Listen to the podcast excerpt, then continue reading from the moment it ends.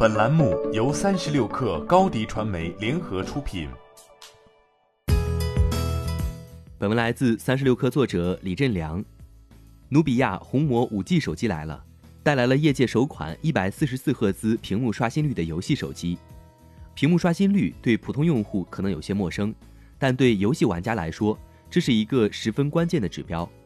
努比亚新一代的红魔五 G 手机直接越过了一百二十赫兹，更进一步。到了一百四十四赫兹，这可能会掀起新一轮的屏幕刷新率竞赛。原理上，这跟人眼的视觉暂留效应有关。人眼需要在一分钟内看到二十四个画面，才会觉得这个动作是连贯流畅的。那么，一分钟内呈现更多的画面，就会觉得画面更加流畅，操控更加劲爽。这也是一百四十四赫兹个画面来表现一个动作的时候，则会变得更加流畅。所以，当手机的屏幕刷新率越高的时候，我们会感觉手机的画面越流畅。不过，当前能支持九十赫兹以上的游戏还相对较少，前期一百四十四赫兹刷新率会相对有限。据努比亚介绍，目前已有八十几款游戏支持红魔一百四十四赫兹电竞屏。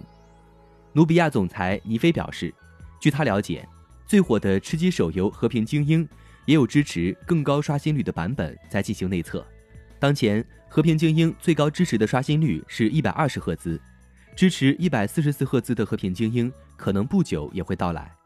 五 G 时代到来，硬件设备厂商需要提供更高的配置，来充分利用更快的网络，带来更好的游戏体验。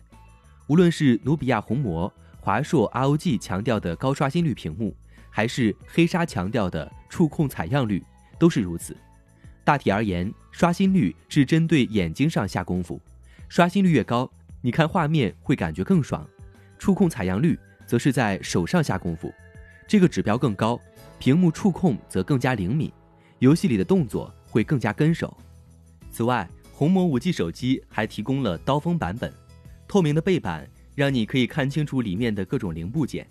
很多高端的游戏服务器都会采用这种设计，来增强其酷炫感，凸显游戏玩家的个性。小米八系列也曾在探索版上进行这一尝试。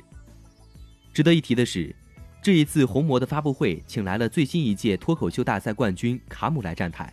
无独有偶，在不久前的黑鲨五 G 手机发布会上，同在一个公司的脱口秀演员王建国也去站台了。